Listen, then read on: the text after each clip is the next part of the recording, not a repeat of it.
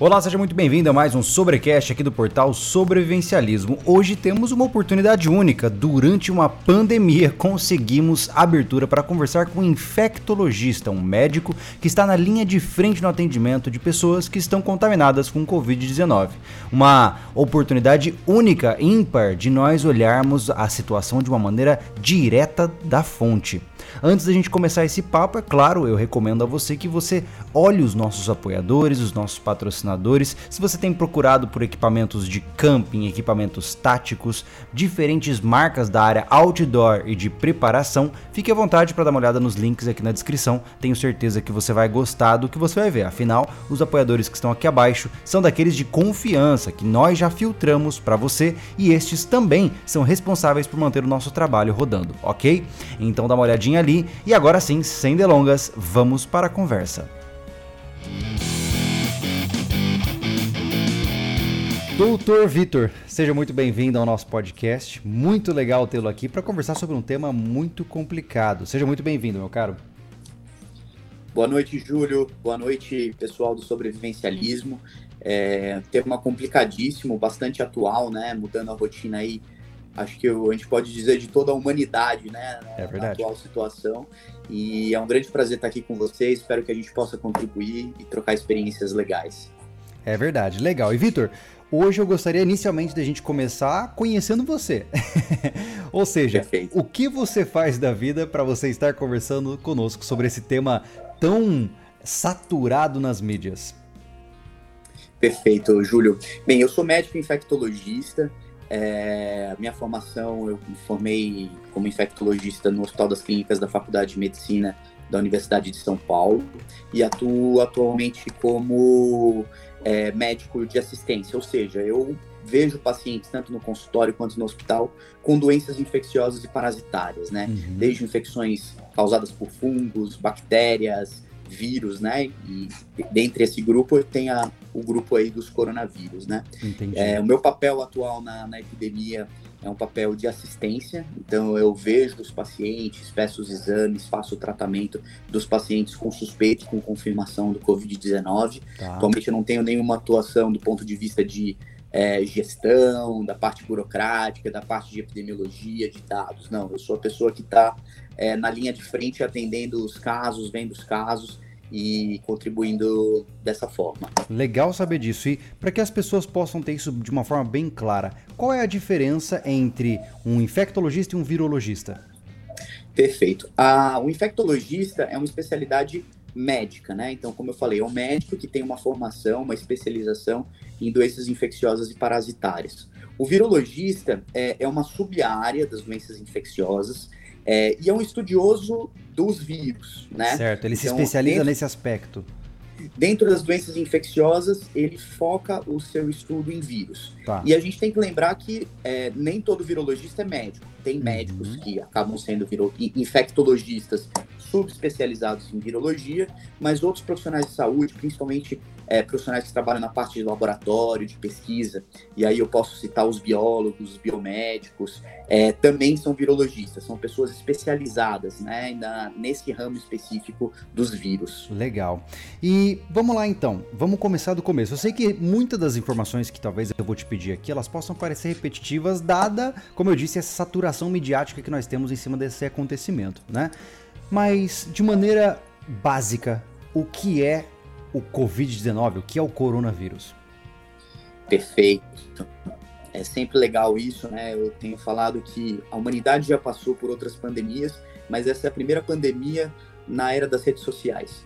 É. Consequentemente, o volume de informação que a gente tem, eu sei que algumas coisas que eu vou falar vai ser repetitivo, mas é legal para a gente ter alguns conceitos um pouco básicos aqui, tá? Uhum. Então, é, o Covid-19 é o nome da doença causado pelo vírus SARS SARS-CoV-2. Uhum. É, que esse vírus é um vírus da família dos coronavírus, certo? Então é importante frisar que esse, a família dos coronavírus não foi descoberta agora. A gente já conhece essa família de vírus desde a década de 60. Existem outros vírus dessa família, tá?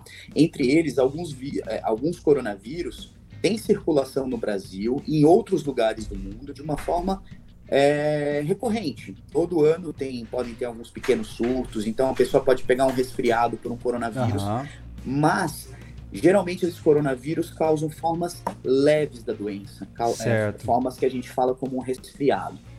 E existem alguns tipos de coronavírus que se diferenciam desses outros pelo fato da possibilidade de causar doenças mais graves, né? Então a pessoa evolui para um quadro de ciência respiratória, precisa de, de, um suporte de vida, precisa ficar internado uhum. e, e, tem uma chance maior, consequentemente, de evoluir ao óbito.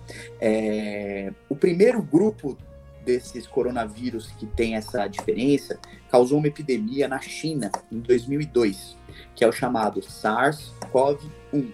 Certo. Na, na época não tinha o 2, então era só o SARS-CoV, né?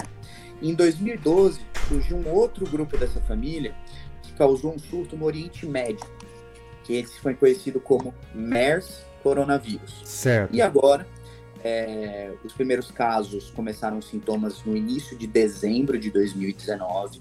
No final de 2019, foi identificado que era um novo tipo de coronavírus, ou seja, era uma doença que, respiratória grave na China, né, na cidade de Wuhan, é, e que ninguém conseguia identificar qual era o, o agente que estava causando aquilo. E aí, quando os pesquisadores foram ver, eles viram que se tratava de um agente novo. Só que um agente novo, muito parecido com aquele coronavírus do surto de 2002. Certo. O nome era SARS-CoV. E agora, então, eles batizaram de SARS-CoV-2. E okay. a doença pelo SARS-CoV-2 é conhecida como Covid-19. Ah, interessante. E qual é a, a, a, definição básica e sintomática? Qual é o meio de transmissão? É, eu entendo que falar sobre de onde veio e tudo mais, isso é muito complicado, né? Já entra num aspecto até mesmo especulativo em alguns, alguns sentidos, mas o que é de fato, o que, define o Covid-19 como sintomatologia? Perfeito. É, os coronavírus, de uma forma geral, eles podem atingir várias partes do corpo, mas a principal síndrome clínica que eles causam é um resfriado ou uma gripe. Então, quais são os sintomas? É você ter um nariz entupido, escorrendo, pode ter um pouco de dor de garganta, tosse, febre, dor no corpo, dor de cabeça, certo? É, então, como a gente falou, a maioria dos casos são casos leves, é, uhum. poucos sintomas, né? Uhum. Isso pode evoluir, como esse, esse o SARS-CoV-2 ele pode levar a formas mais graves. O que, que ele pode fazer? Ele pode acometer os pulmões, causando pneumonia. Causando pneumonia, a paciente pode ficar com dificuldade de respirar, que é a principal complicação, né, a principal é, motivo de, de gravidade, eventualmente de óbito desses pacientes, é a dificuldade de respirar, o que a gente chama de insuficiência respiratória pelo acometimento do pulmão pelo, pelo vírus. Mas até chegar a esse ponto, os sintomas são exatamente iguais a de uma gripe, de um resfriado okay. comum, que são tão habituais aí do nosso conhecimento. E qual é o grupo de risco que de fato está sob possível ameaça dessa intensificação desses sintomas e chegar a um quadro pneumônico, por exemplo? Existe uma faixa da população específica que é atingida dessa forma? É, o que a gente tem agora de. A, a gente está vivendo a epidemia aqui no Brasil com a oportunidade de ela já ter acontecido é, na China, uhum. na Itália e em outros países. Então, ela, a gente, ela chega para a gente já com algum grau de informação. É, isso é interessante justamente para a gente conseguir focar quais são os grupos prioritários. Né? O que a gente tem de, de, de estudo mostrando ah, das pessoas que mais morreram, que tiveram mais formas graves, foram principalmente pacientes idosos certo? Então, uhum. os pacientes acima de 60 anos de idade já, já são considerados fatores de risco, principalmente os que têm mais de 80 anos de idade. Só ah. para você ter uma ideia, a letalidade geral, ou seja, a chance da pessoa morrer adquirindo a doença é, em toda a população, sem a gente estratificar, na China, chegou em torno de 4%. Uhum. Quando você pega indivíduos maiores que 60 anos, essa letalidade aumenta para 8%. E quando você pega pacientes acima de 80 anos, é, essa letalidade chega a 15%, tá? Olha só. É, então, a, o, o, principal fator de risco que está muito bem documentado é a idade. Certo. É, outros problemas de saúde também têm sido atribuídos a, um, a fatores de risco, principalmente pessoas com problema no coração.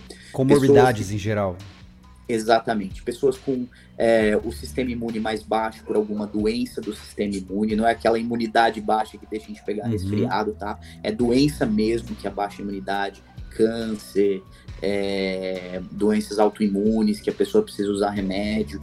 E também paciente com hipertensão e diabetes, que nós sabemos que são duas Nossa. doenças extremamente comuns pois na nossa é. população. E, e, e, foi observado também nos estudos que essa população tem uma chance maior de evoluir para casos graves e óbito. Eu tenho visto algumas, algumas notícias, novamente, né, difícil checar a veracidade dos fatos, uh, de que crianças não estão de fato imunes nesse processo. Uh, existe relatos de mortalidade uh, entre crianças também? Os primeiros estudos, Júlio, o que, que eles mostraram? Que a taxa de infecção em crianças e jovens era muito baixa. É, no entanto, a gente tem que levar em consideração que os primeiros estudos eles faziam um teste, eles pesquisavam a, a doença apenas em pessoas com quadro mais grave, uhum. certo? O, a Coreia do Sul ela teve uma estratégia bastante interessante no combate à doença, que foi eles testaram todo mundo que tinha algum sintoma, nem que seja mínimo. Consequentemente, eles viram um número maior de crianças e jovens, né, pessoas jovens que tinham a doença, geralmente com formas com poucos sintomas ou às vezes até mesmo completamente assintomáticas. Uhum. Qual que é a conclusão que a gente leva disso? Muito provavelmente os jovens e as crianças são sim infectados, mas eles têm uma chance menor de desenvolver forma grave. Eles desenvolvem, podem desenvolver, mas a chance é muito menor. Então, hoje já está bem documentado que as crianças é, podem sim ser infectadas, que elas podem transmitir a doença, mas muito provavelmente não são identificadas porque às vezes não manifestam os sintomas. Interessante. E existe, uh, eu sei que já existe uma proporção bem grande de pessoas que foram curadas, né? Existe a possibilidade da pessoa, uh, como eu posso dizer, uh, contrair novamente a Covid-19? Perfeito. Essa é uma dúvida bem recorrente e a gente não tem uma resposta ainda muito ainda é clara é cedo, e certeira né? para isso. Exatamente. Uhum. É, de uma forma geral, as doenças infecciosas, quando você tem um contato com algum vírus, alguma bactéria, algum parasita, o seu sistema imune, o seu corpo, é, ele tem o que a gente chama de memória imunológica, ou seja, ele guarda ali aquele, aqueles mecanismos de defesa, ele lembra daquele vírus, daquela, daquela bactéria que já teve contato. E eventualmente, se você se expor novamente a, a esse agente, a sua imunidade vai lembrar e, uhum. e vai te proteger, consequentemente, você não vai ter uma, uma reinfecção. É, isso acontece para os outros coronavírus, isso a gente já tem bem documentado, mas para o coronavírus atual, nós ainda não temos uma resposta. É, circulou na mídia alguns casos aí de que a pessoa teve, depois teve positivo de novo. Não ficou claro se foi uma reinfecção, não está muito bem definido isso. É, mas se o SARS-CoV-2 obedecer a regra da grande maioria dos outros vírus da família dos outros coronavírus, é bem possível que a pessoa não tenha chance de se reinfectar. Interessante. E existem sequelas documentadas já após a cura? Ah, uma das sequelas mais importantes que pode acontecer é o que a gente chama de fibrose pulmonar. O que, que a gente faz? Então, o vírus, quando ele acomete o pulmão, basicamente o que ele faz? Ele dá um. ele inflama o pulmão certo? Uma inflamação, eu vou comparar aqui com um corte que você faz na pele. Uhum. Tá? Se esse corte for um corte grande, vai ficar uma cicatriz grande. Mesma coisa do SARS-CoV-2. Se ele fizer uma inflamação grande, existe uma chance, existem alguns fatores de risco para você desenvolver é, essa fibrose, mas é como se fosse uma cicatriz naquele local. E isso pode levar a problemas respiratórios no futuro. Uma pessoa que tem uma fibrose no pulmão, ela não vai conseguir fazer as trocas de gases, né, que é o, a principal é, função do pulmão, de uma forma adequada, como uma pessoa que é não perda de eficiência fibrose. pulmonar seria. Exatamente. Uhum. Nós temos ainda muito poucos dados a longo prazo, né? Uma doença que a gente está conhecendo aí há três meses, mais ou menos. Uhum. Então, é possível que nós é, é, identifiquemos outras é, sequelas, outras complicações futuras, mas até agora o que ficou de mais evidente é, é fibrose pulmonar. Interessante. E quando se trata de possibilidade de cura, né? Eu, vejo, eu vi que houve uma, uma divulgação massiva da tal da hidroxicloroquina, depois já houve uma outra concepção de que não, essa cura não existe. Como é que está essa situação? Eu entendo, pelo menos na minha concepção de leigo, que uma vacina, no mínimo, vai durar dois a cinco anos para sair para o mercado. É, essa minha percepção é equivocada ou o panorama é esse mesmo? Perfeito. Eu vou dividir essa pergunta, então, Júlio, em duas etapas. Primeiro eu vou falar das, dos tratamentos e, no segundo momento, eu vou falar da vacina, que eu acho que os dois são tópicos muito importantes de a gente esclarecer para todo mundo. Tá. Primeira questão em relação ao tratamento. Desde o início, é, várias é, opções terapêuticas, vários tratamentos foram estudados para o tratamento do coronavírus. E o que, que as pessoas pegaram para estudar? É, remédios que tratavam outros vírus, que sabiam que tinham alguma atividade, pelo menos no experimento em laboratório. Uma coisa que a gente chama experimentos in vitro, né? Que tudo que a gente uhum. faz dentro de laboratório, fora do organismo humano ou do organismo animal. É, então eles pegaram medicação que trata HIV, eles pegaram medicação que trata a influenza, que é outro vírus respiratório é, muito comum e também com uma, com, tem um potencial de gravidade, e estudaram. É, até agora, nenhum estudo mostrou atividade em humanos ser eficaz. A uhum. cloroquina é uma medicação que ela é utilizada é, para o tratamento de malária, que é uma doença parasitária, é um parasita que causa, não é um De natureza diferente, e, entendi. Exatamente. E ela também é utilizada para o tratamento de doenças autoimunes, como por exemplo o lúpus, porque ela, além do efeito antimicrobiano, ela também tem um efeito é, anti-inflamatório e imunomodulador. Tá? É, a cloroquina é uma droga que ela tem atividade in vitro, ou seja, lá na bancada, no laboratório, contra diversos vírus. Entre esses vírus, eu quero citar aqui para vocês o HIV, o influenza, outros vírus respiratórios e o coronavírus. E o pessoal lá no SARS-CoV-1, na epidemia da China, que a gente comentou mais cedo, eles testaram a cloroquina e eles viram que in vitro funcionava. Uhum. E aí eles uhum. repetiram agora e viram que in vitro também funcionava. Atualmente estão acontecendo uma série de estudos é, para avaliar a eficácia dessa medicação em humanos. Até agora nós não temos nenhuma publicação, certo? Tá. A publicação é uma evidência científica. Nós temos que considerar que é muito difícil você fazer esse tipo de estudo. Né? Nós temos pouco tempo, poucos recursos, uma população muito específica. Então a gente não vai realmente esperar ter o melhor estudo do mundo. Mas eu acho que até pelo menos a gente ter um estudo em humano é, isso é o que tem recomendado a Organização Mundial da Saúde, o Ministério da Saúde. Essas medicações não devem ser utilizadas a não ser que seja em protocolo de pesquisa. E vejam, não estou desestimulando o uso dessas medicações. Pode ser que semana que vem eu vire e fale: vamos dar cloroquina para todo mundo. Isso pode acontecer, as coisas são dinâmicas. Mas eu digo, hoje, dia 22 de março, é, tudo que a gente tem na literatura é de estudo in vitro, pouquíssima coisa de experiência clínica, de estudo em humano. É, eu acho que limita muito a utilização dessa medicação. Mas sem dúvida nenhuma é uma esperança. Vamos torcer para os, para os estudos aparecerem e mostrarem que tem uma eficácia. E existe então, uma. De, desculpa te interromper. Não, existe favor, uma, uma variação, né? Existe uma mutação desse vírus. Há possibilidade desse vírus ter algum tipo de mutação que aumente sua letalidade ou que dificulte, ou, ou, por exemplo, a busca por essa vacina? Perfeito.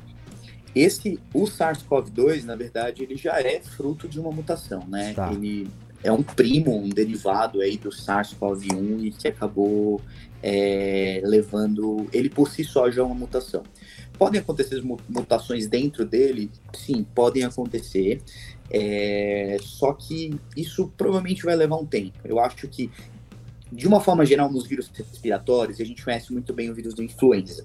O vírus do influenza todo ano muda. Por isso que a gente tem que tomar vacina todo ano para ah, gripe, né? Porque todo ano ele muda. Tem uma época que é mais um tipo que, que causa mais infecção, outro ano é mais outro tipo, aí ele muda um pouquinho, você precisa fazer uma vacina para essa mudança. Então, de uma forma geral, os vírus respiratórios, as mutações, elas influenciam muito mais na forma de transmissão e não tanto na letalidade. Tá. Então, para ter uma mutação para influenciar em letalidade, geralmente demoram anos. Isso acontece, aconteceu com influenza, por exemplo. A pandemia de 2009 de H1N1 foi um exemplo disso, né? A gente já tinha o H1N1, ele já tinha causado epidemias na, na humanidade. E na, mas na pandemia de 2009 viu-se que é uma, varia, uma, uma variação daquele H1N1, né? Tanto que foi conhecido como H1N1 2009. Uhum. É, e, e, e, isso teve diferença de letalidade especificamente nesse ano. Então eu acho que a curto prazo não, mas a longo prazo pode ser que, que aconteçam mutações que interfiram tanto na, na transmissão, na potencial de disseminação, como também na, na letalidade. Legal, é interessante a gente puxar essa questão de transmissão, porque talvez seja a hora de entrar nesse sentido. Nós já entendemos aqui é, a natureza do, do processo todo, né? ou seja, da onde ele veio, para onde ele vai, quais são as possibilidades. Mas de fato, como ele se espalha? Existe muita. É, tá muito claro para a maioria das pessoas né, que ah, tem que usar luva, tem que lavar as mãos, é, ah, eu uso máscara, não uso, qual máscara eu uso, enfim. É, qual é a maneira mais clara que nós temos atualmente é, de transmissão do vírus? E depois eu lhe pergunto já em adição, qual é a prevenção para que a gente não esteja contaminado por ele? Então você estava falando da questão do modo de transmissão, certo? Isso. E uh, já com a segunda pergunta, modos de prevenção efetiva. Perfeito. É, bem, o, por ser um vírus respiratório, respiratório, o SARS-CoV-2 é um vírus que é transmitido predominantemente também pela via respiratória, né? Então, você tossir, espirrar, às vezes até falar, são você acaba emitindo partículas de secreção respiratória que ficam suspensas por um determinado tempo no ar. Então, você ter contato com essas partículas é, com alguma mucosa, né, ou seja, boca, nariz, principalmente, é, essa partícula do vírus pode acabar entrando e causando a infecção. Além da suspensão no ar, essa partícula também pode acabar caindo em alguma superfície e ela fica viável por um determinado tempo. Uhum. Dessa forma, se você tocar nessa superfície você, e depois tocar mais uma vez na sua mucosa, seja mão, boca, é, acaba também acontecendo a, a infecção. Eu vi, então, vários, essa... eu vi vários tipos de, de vida útil né, que o vírus tem nessas superfícies inanimadas. Né? Ah, 8 uhum. horas em tal superfície, 12 em tal superfície. Você tem uma média disso ou ainda é cedo uhum. para dizer?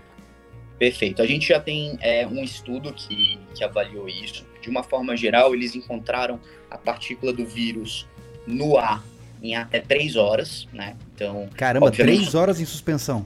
Até três horas em suspensão. Uhum. Então, assim, na primeira hora, obviamente, você tem uma quantidade maior, isso vai caindo, mas pode ficar em até três horas. E a superfície depende da superfície, mas sabe-se que, por exemplo, no plástico e em aço, é, podem ficar até três dias. Uau. Então é um tempo bastante prolongado. E isso a gente pode aproveitar o gancho justamente para pensar quais são essas medidas de prevenção né, que você colocou. Então você citou aí principalmente a higienização das mãos e a higienização dessas superfícies, né? Então se você tocar em uma superfície, depois você lava a mão, porque o álcool A70, né, ele é ele tem uma propriedade bactericida e viricida capaz de, de eliminar o vírus. Então, só o álcool seria suficiente para você tendo contato, fazendo a lavagem das mãos, você acaba eliminando. Ah, para você evitar a contaminação pelo ar, né? Se você tiver contato com uma pessoa doente e com sintomas, a utilização da máscara é recomendada, porque também evita de você estar tá inalando aquelas partículas, né? Uhum. E eu aproveito aqui para falar da máscara, Júlio, assim, que a gente sabe que tem um, bastante coisa circulando, deve usar máscara, não deve usar máscara. E aqui eu gostaria de fazer um reforço e até um apelo para todos, que quais são as indicações de você utilizar máscara? Primeiro, se você estiver cuidando de alguém doente com sintomas. Segundo, se, for, se você for alguém com sintomas e você eventualmente precisar sair, certo? E uma terceira situação que pode ser considerada, mas não é nenhuma indicação absoluta, é se você é uma pessoa que tem algum problema de saúde ou então faz parte de algum grupo de risco, é aceitável se você for para uma aglomeração, para um local fechado, você utilizar para sua proteção. Com exceção disso, andar na rua de máscara, andar no hospital de máscara, é, isso não está recomendado. Isso, na verdade, é desaconselhado. A gente Olha sabe só. que uma das, uma das coisas que, gente, que preocupa muito uh, todos nós e as autoridades também é o desabastecimento, é a falta de insumos. Hoje, a realidade, nós vimos isso na Itália, a Itália está vivendo isso e já está acontecendo em alguns hospitais. no Brasil de falta de máscara, de falta de luva, de falta de álcool. Então, se a gente é, tem uma demanda grande por máscara, as pessoas começam a comprar máscara, vai faltar máscara para quem realmente precisa. Essa máscara no mercado. Essa orientação, ela vem por conta dessa dificuldade de fornecimento ou porque realmente, do ponto de vista funcional, não vale a pena estar de máscara? Eu te pergunto isso porque a gente recebe muitas uhum. dúvidas. Ah, Júlio, eu pego Lógico. o metrô todo dia, eu pego o ônibus todo dia. É um ambiente confinado, né, por várias, uhum. vários momentos ali, vários minutos. Essa pessoa, então, não deveria usar máscara mesmo estando nesses ambientes, você diria? Não deveria. Inclusive, é, é, mais importante, a pessoa tem que se preocupar muito mais em utilizar o álcool em gel do que utilizar a máscara. É muito mais provável ela pegar, ter contato com o vírus, porque pegou no, su no suporte ali do, do, ônibus, do metrô, e depois coçou o olho, do que inalando aquela partícula é respiratória. É mesmo, cara? Olha só. É, sim. Sim, até é, um exemplo disso é, é, até o tempo que, a, que o, o, vírus persiste, né? Em superfície ele fica por dias, enquanto em suspensão no ar ele fica por horas. Uhum. É, então, que existe uma proteção, existe. Isso não dá para dizer que não tem. Mas o foco tem que ser em outras coisas. Eventualmente a máscara ela pode dar uma sensação de proteção que vai é, é, fazer você se preocupar menos com lavar as mãos. E outra coisa super importante é a transmissão de, de, é, de, de pânico para a população, né? A situação é delicada, mas o que a gente precisa, ao máximo agora, é evitar o pânico. O pânico uhum. ele só uhum. vai atrapalhar. Então a gente precisa dar informação para as pessoas, mostrar o que realmente precisa, deixar todo mundo bem informado e cada um fazendo a sua parte. Falando sobre população, né, a primeira coisa que eu acho que é o principal indício de que as pessoas estão ficando cada vez mais preocupadas é o escalonamento aí de casos confirmados, né? Antes de entrar na questão dos casos confirmados, a pergunta que eu tenho é: nós temos uma estimativa para o real número de casos confirmados? Porque de fato a gente tem casos confirmados aqueles que são testados, né? Existe uma estimativa daqueles que não estão testados e já seriam confirmados também? Uhum, perfeito. Bem, é, hoje o Ministério da Saúde ele é, divulgou, né, que nós temos 1.546 casos confirmados no Brasil, a maioria ainda no estado de São Paulo, mas já atingindo todas as regiões do país. Uh, é uma doença que, sem dúvida nenhuma, nacionalizou e com 25 mortes. Uhum. A questão de quem testar, é, de estar, vamos dizer assim, algumas pessoas têm usado essa palavra, subnotificado. Isso acaba sendo uma estratégia do, das políticas de saúde, né? Uhum. Muitas vezes você não tem estrutura, você não tem recurso, você não tem teste para testar todo mundo, né? Hoje, é, os laboratórios eles estão levando dias para sol, soltar um resultado, justamente porque o volume, eles estão sobrecarregados, o volume está sendo muito grande. Então, o Ministério da Saúde adotou inicialmente, diante dos recursos que a gente tem, adotar a estratégia de testar os casos graves. Não se tem uma estimativa de qual é o número geral, certo? Até porque, além das pessoas que estão com sintomas, tem as pessoas também assintomáticas. Uhum. Então é um número muito difícil de a gente acabar obtendo. É, eu, pelo menos, não li nada oficial, nem vi nenhum estudo que, que fale nenhum tipo de modelagem matemática para fazer essa, é, essa proporção. Mas, sem dúvida nenhuma, é uma doença que a gente está vivendo agora a subida da curva, né? É, o aumento de casos está dentro do esperado. A gente sabe que o, o, cada pessoa infectada pelo coronavírus, pelo SARS-CoV-2, ela tem o potencial de infectar duas a três mais pessoas. Consequentemente, o crescimento ele passa a ser geométrico, né? Então, se a gente perceber, o número de casos ele está dobrando a cada dois, três dias. Então, a expectativa dos próximos dias é continuar aumentando a expectativa do, o, aumentando o número de casos confirmados e também, consequentemente, o número de mortes, né? A gente sabe, aumentando o número de casos confirmados, a gente aumenta o número de casos graves e, consequentemente, também aumenta o número de mortes. Então, tudo está dentro do esperado. Qual é que é interessante. A nossa... ah, desculpa, pode continuar. Não, não. A, a, a, a nossa é, preocupação e a nossa ansiedade agora é quando que isso vai atingir ou o seu pico ou o seu platô. É isso Todas que eu ia essas, perguntar. É, todas essas medidas de isolamento, de quarentena que estão sendo instituídas, elas não estão sendo instituídas para eliminar o vírus, certo? Para erradicar o vírus do planeta. Muito provavelmente esse vírus vai ficar circulando é, na humanidade por anos e anos. Só que a gente está vivendo um momento que ninguém tem imunidade contra esse vírus, é um vírus totalmente novo, então ele tem um potencial de contaminação muito maior. É, essas medidas todas são para você aumentar o tempo da epidemia e reduzir o pico, para formar uma espécie de platô. Consequentemente, se você não tem o pico, o seu sistema de saúde ele é menos afetado que essa é a grande preocupação, né?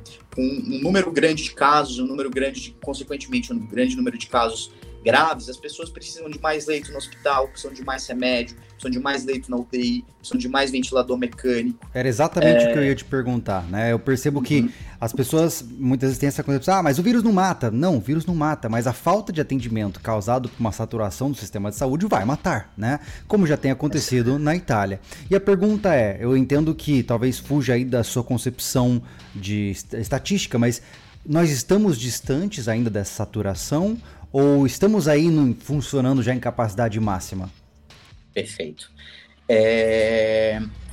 Nós, então, foi perfeita a sua colocação. Eu acho que o vírus, realmente, se a gente olhar do ponto de vista individual, é, ele não tem um grande risco individual. Ele tem um risco, obviamente, não estou é, menorizando o, o, risco do vírus, mas para mim o um impacto muito maior é populacional.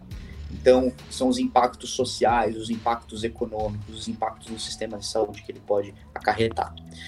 Atualmente, nós ainda não estamos saturados, é, eu acho que não estamos ainda perto disso, mas quando a gente fala de uma epidemia que cresce em, em uma velocidade geométrica, a situação pode mudar em pouco tempo. É, eu ouvi então, estipulações que até final de abril nós corremos o risco né, de, de saturar, né? exatamente. né? Exatamente. A expectativa é que o, o mês mais crítico seja o mês de abril. É, tudo vai depender de como a população vai se comportar, de quais as medidas o governo vai instituir, de como vai ser o comportamento do vírus, né? Tinha muita gente cogitou, ah, por ser um, um país de clima quente, né, vai ser diferente do que clima frio. Até agora o vírus está se comportando como se comportou na Itália e na China. Então, só para deixar claro isso, deles. só para deixar claro isso, não houve é, mudanças de comportamento ou no índice de transmissão e contágio em relação ao clima. É isso? Até agora, o que a gente tem observado de número de casos, não. Tá. A, a, a epidemia está se comportando igual ao que aconteceu na China, ao que aconteceu na Itália. É, o, o, a expectativa do número de casos, tudo isso, o comportamento do vírus. A gente tem que levar em consideração é, outras variáveis, né? Então, quais foram as medidas do governo, como a população se comportou, uhum. tudo isso acaba influenciando aí na, na geometria da curva. Vitor, eu tenho uma dúvida mas... nesse sentido. É, talvez seja uma dúvida meio boba, mas vamos lá. É, beleza. a gente vai, vamos tentar fazer um platô ali, maravilha, a gente entra em lockdown, todo mundo quarentenado, tudo parado. Aí esse platô realmente acontece, a gente evita a saturação do sistema, né? E quem me garante que, por exemplo, em setembro um novo pico não aconteça? Isso não pode se repetir? Esse pico não pode, por exemplo, não pode chegar num, num foco diferente populacional e recomeçar este processo e exigir uma nova quarentena e uma nova medida desse gênero? Pode, pode acontecer sim. É, no entanto, nós entendemos que se o, o, volta um pouco para que a gente conversou da questão da reinfecção, né? É, agora, o SARS-CoV-2 ele teve uma, um comportamento, é, ele viu uma população que era totalmente não imune a ele, né? Nunca teve contato com o vírus.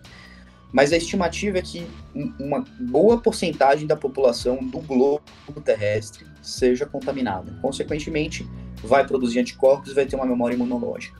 Então, num segundo momento, é muito provável que essa disseminação ocorra de uma forma muito menor e muito mais lenta, caso ocorra uma nova epidemia. Porque vai ter uma boa parcela da população já imunizada. Né? É, é, como se. Tem duas formas de a gente adquirir imunidade contra um agente infeccioso. A primeira é você tomando vacina, a segunda é você tendo a infecção. Né? São ah, as duas Sobrevivendo formas de você, a ele. de é, exatamente, de você fazer é, vamos dizer, anticorpos contra um determinado agente infeccioso. Então, de uma certa forma, e a estimativa que as pessoas fazem é, é, é, de uma boa porcentagem da, da humanidade ser infectada nesse primeiro momento, né? É, consequentemente, boa porcentagem da, da, da, humanidade vai estar imunizada contra esse vírus daqui para frente. Então, isso é uma opinião pessoal, tá? É, eu acredito muito difícil existir um segundo pico de pandemia como o que a gente está vivendo hoje por esse agente. É interessante saber disso porque hoje a minha, pelo menos a minha visão do que é de fato preocupante se resume a dois aspectos, né? Primeiro, como eu disse, o aumento da letalidade causada pela falta de atendimento, né? Ou seja, a pessoa simplesmente não consegue atendimento e morre, né? Uh, e segundo, uh, naturalmente, o problema econômico que tudo isso vai girar, né? E aí eu faço uma pergunta com o seu olhar, obviamente, voltado para o problema saúde, né? Você diria que as medidas adotadas pelo governo até agora, até agora têm sido eficientes, excessivas ou desleixadas? É, isso eu vou basear minha opinião no, na, na experiência que a gente teve em outros países, certo? É, o que a gente viu foi que os locais que tomaram precocemente medidas de isolamento, de quarentena e de afastamento social eles diminuíram não apenas a curva da taxa de contaminação e do risco de contaminação, mas também como risco de morte. Principalmente porque muitas pessoas morreram nos lugares que não, não, não foi feito, não foram tomadas essas medidas, é, pelo colapso do sistema de saúde e não apenas pelo, pelo vírus em si. Né? Se ele talvez tivesse o atendimento adequado, não chegasse a esse ponto. Então, eu me embaso nisso para falar que até agora, as medidas que o Ministério da Saúde tomou de isolamento social, de recomendação, de home office, é, de evitar aglomerações, elas foram impecáveis. Eu é, acho que o Ministério da Saúde tem sido muito transparente, tem tomado as medidas adequadas, as medidas corretas. Concordo também com o que aconteceu é, agora vai começar a partir de terça-feira no estado de São Paulo, que o governador declarou quarentena. Eu acho que essas são as medidas.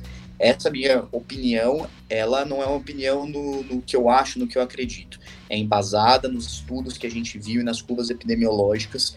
Afinal, eu não acho que isso é uma gripezinha nem uma histeria, certo? Eu acho certo. que as medidas têm sido é, adequadas mesmo. Interessante saber disso, porque é, existe um debate muito grande em cima disso, né? E eu até brinquei numa. A gente fez uma live, foi ontem, com um amigo nosso, conversando sobre a parte econômica desse processo. E ficou bem claro que estamos entre a cruz e a espada, né? Ou a gente atinge o pico pandêmico e não dá atendimento para todo mundo, ou a gente entra numa crise econômica global, né? Porque é complicado dizer para um comerciante, especialmente um microempreendedor, fechar suas portas por 30 dias, né? Com certeza. Mas existe outra alternativa? Existe alguma alternativa que não o cerceamento dessa, da, dessa economia? Não sei se você saberia me dizer uma estratégia diferente? Enquanto a gente não tiver vacina, eu não vejo outro caminho. Uhum. É, é, bem isso, a cruz e a espada mesmo. Eu acho que é uma balança, nós temos que pesar os impactos econômicos, os impactos sociais, né? É, se a gente for lembrar, a, a como eu falei mais cedo, essa não é a primeira pandemia da humanidade, essa é a primeira pandemia da era das redes sociais. Mas as outras pandemias, elas causaram impacto, né? A gripe espanhola no começo do século XX, ela matou mais que a Primeira e a Segunda Guerra Mundial juntas, né? É. Então, é, tiveram impactos econômicos e sociais nessa época, né? Agora, por outro lado, eu penso que talvez é, é, é, muito difícil você fazer um comerciante fe fechar por 30 dias. Mas talvez se ele não fechar por esses 30 dias, ele tem que fechar por mais tempo. Talvez seja melhor ele fechar logo uhum. e fechar apenas 30 dias do que fechar, fechar meia boca e isso acabar levando para dois, três meses, que hoje é imprevisível, né? É, eu vi um é... estudo bem interessante que está sendo utilizado como base para as diretrizes dos diversos países, né, mostrando que esse processo de quarentena, quem sabe intermitente, pode durar até dois anos. Isso é realmente uma, uma perspectiva viável? Olha, eu acho muito pouco provável, tá? Mais uma vez eu vou dar a minha opinião. Eu acho que o, o, a minha expectativa é que a gente fique é, algumas semanas, e eu não consigo dizer se vão ser três, se vão ser quatro, cinco, seis, mas eu acho que a gente vai ficar algumas semanas. Eu acho que tem que estar todo mundo preparado para ficar algumas semanas. O vírus vai continuar circulando, pode inclusive continuar circulando em situação epidêmica, mas em um determinado momento, quando for atingido o platô, não vão ser mais necessárias essas medidas de quarentena e isolamento social. Isso quer dizer que as pessoas não vão continuar se infectando? Não, as pessoas vão continuar se infectando. É, vai ser como uma, uma influenza, por exemplo, né? Só que o influenza, a diferença é que a gente tem vacina, né? Uhum. É... Então o vírus vai continuar circulando em situação epidêmica, mas as medidas de quarentena, eu acredito que deve durar algumas semanas a mais, tá? É, não dá para dizer quantas, mas eu acho muito difícil a gente ficar em quarentena por questão de anos. Interessante saber disso, até porque é a maior preocupação das pessoas, né? O impacto que tudo isso vai causar na, na conjuntura social de uhum. vários países, né? É, mas de maneira geral, eu acho que a gente navegou por todos os temas aqui, né, Vitor? Perfeito. A gente deixou de falar alguma coisa que é importante, que deveria ser salientada? É, eu acho que talvez valha a pena eu responder só a questão da vacina que você perguntou e eu não tive uhum. tempo. Eu acho que é, vamos dá lá, pra gente encerrar lá. bem com essa questão. Então, muitas pessoas perguntam, né? Ah, vacina, quando vai ter? É, tem muita gente trabalhando nisso, muita gente experiente, muita gente boa, muito dinheiro sendo envolvido nesse, nesse processo, que a gente sabe que é um, é um ponto muito importante no desenvolvimento de drogas e vacinas. Mas a gente tem que lembrar que esse é um processo muito lento, tá? Então, para você aprovar uma vacina ou então um novo, uma nova medicação. É, e lembrando, a vacina é para você prevenir. A pessoa que não teve a doença, você toma a vacina para ou não ter a doença ou ter uma forma leve. Tá? O objetivo das vacinas é esse. A vacina é uma contaminação, né, de certa forma, né? Exatamente. É você pegar um vírus, é, colocar é, o vírus de uma forma atenuada no seu corpo, ou seja, de uma forma que ele não vai agredir, ele não vai causar doença. Então não é para ninguém ter medo, hein, pessoal, de vacina, porque é não, uma coisa totalmente segura, recomendada. Amanhã vai começar a vacina para gripe, todo mundo tomando. Quem tiver indicação de tomar pelo SUS, toma pelo SUS. Quem tiver condição de, de, de tomar na rede privada, puder tomar, é extremamente recomendado, tá certo? Mas é, é, exatamente isso, é uma contaminação, é você colocar o agente infeccioso de uma forma que ele não causa doença uhum. e, consequentemente, o seu corpo produz uma defesa, uma imunidade contra ele. Mas isso é um processo muito lento, tá? Eu certo. acho que não dá para a gente contar com vacina a curto prazo. A vacina vai ser uma coisa para pelo menos um, dois anos. Uhum. Antes disso, eu acho, é, minha opinião é que é muito difícil ter alguma coisa, pelo menos do ponto de vista populacional. Você pode até entrar num protocolo de pesquisa. Ó, sou voluntário aqui para uma, uma, pesquisa da, vacina para o coronavírus. Aí tudo bem. Agora, uma vacina comercializada, disponibilizada para a população, eu acho que não, não menos de dois anos. Ok. E quais são as suas recomendações finais para quem nos ouve nesse momento? Do que, que essa pessoa tem que fazer para ficar tranquila, para ficar protegida, a partir do seu ponto de vista? Perfeito. Minhas recomendações, voltando para a questão da pandemia, da era das redes sociais. Isso tem um lado positivo, que é a oportunidade de fazer o que a gente está fazendo aqui. Gostaria mais uma vez de parabenizar obrigado, vocês, obrigado. Júlio, pelo, pela, é, é, pela iniciativa.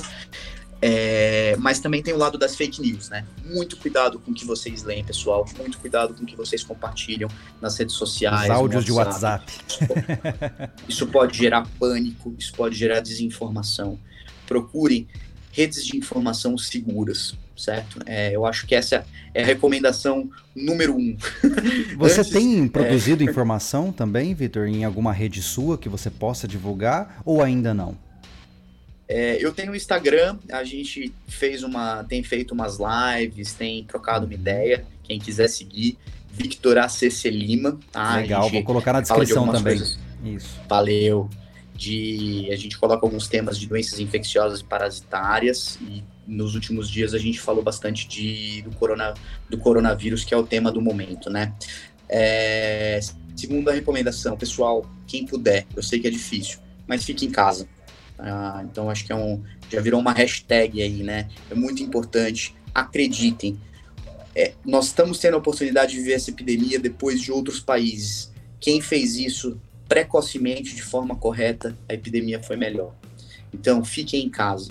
Se vocês precisarem sair, tem gente que não tem condição de ficar em casa, é, trabalho, uhum. ou outras questões, é, saiam tomando todas as medidas de precaução de higiene, de, de distanciamento social mesmo, né? Distanciamento social, etiqueta respiratória, não é, usar lenço quando for tossir, quando for, for espirrar, é, o lavagem de mãos frequente, tudo isso são as medidas mais importantes para a gente evitar a disseminação. Mas no momento, respeitando as medidas de isolamento, eu colocaria sem dúvida nenhuma, fiquem em casa, por favor. Legal, bom saber disso. A sua câmera não está funcionando nesse momento, mas o importante é a mensagem. é, é, bem interessante a gente estar tá atento a isso, né, pessoal? É, enquanto o, o Dr. Vitor está arrumando ali a câmera dele, é, é lembrar de fato, acho que o principal é vocês procurarem por fontes confiáveis. Hoje a gente, cara, se eu recebo, vocês recebem, né? A gente falando para você tomar chá de gengibre com não sei o que lá, é, enfim, aí começam a surgir quase que uma mitologia em cima da prevenção contra essas coisas, né? E eu acho que o caminho são as fontes confiáveis. Doutor Vitor, você tem um, alguns sites específicos que você pode recomendar para essas pessoas seguirem também? É, eu recomendo o site da OMS, ele, ele dá boletins diários muito interessantes e com dados reais e confiáveis. É, ele também tem algumas diretrizes que a gente chama guidelines de recomendações, tanto para a população em geral, quanto para governos, quanto para profissionais de saúde. O site do OMS é bastante interessante. O site do Ministério da Saúde também traz informações reais do momento atual que a gente está vivendo. É, um, uma outra organização que a gente que tem muito é, respaldo e que tem muito respeito é o CDC, tá? Que é o o, o, órgão de controle de infecções dos Estados Unidos. Uhum. Eles têm alguns guidelines super interessantes. Eles têm focado bastante também nesse tema do, do coronavírus. Então, é, os três eles falam tanto do ponto de vista regional quanto do ponto de vista mundial e reforçar essa questão da, do cuidado com, com que vem vem se espalhando, né? Se você conhece alguma pessoa da área da saúde que está envolvida, sempre legal trocar uma ideia.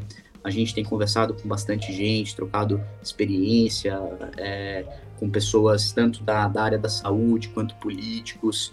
É, ouçam, converse com pessoas confiáveis, mas é, esses sites eles também eles têm um conteúdo muito interessante que vale a pena dar uma, uma checada.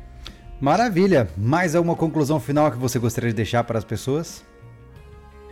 Fiquem em casa, lavem as mãos e confiem nas informações é, procure as informações confiáveis, melhor falando. Legal, maravilha. Eu acho que é isso. Vitor, agradeço a sua abertura. Eu vou deixar o seu Instagram aqui embaixo e ainda vou, vou te dar um causar um problema agora. Eu vou falar para as pessoas mandarem direct para você, manda caso ver, elas tenham dúvida, para poder esclarecer alguns pontos que a gente não conversou aqui. Beleza? Estamos aí, perfeito, Júlio. Obrigado Cara, pela oportunidade. Muito obrigado pelo papo. Mas no futuro, quem sabe, quando o negócio evoluir, né? Ou involuir aí, né? Lá na frente, quando a gente tiver passado por esse tempo sombrio, a gente volta a conversar para fazer uma recapitulação. Acho que seria muito legal também. Com certeza. Né? Estamos à disposição e vai ser um prazer. Maravilha, meu caro. Foi um prazer tê-lo no nosso podcast. E vamos em frente, é o que nos resta, não é mesmo? Vamos em frente. Cada um fazendo sua parte, a gente vai sair melhor e maior disso tudo. É verdade, meu caro. Muito obrigado e uma boa noite. Valeu. Um abraço, boa noite.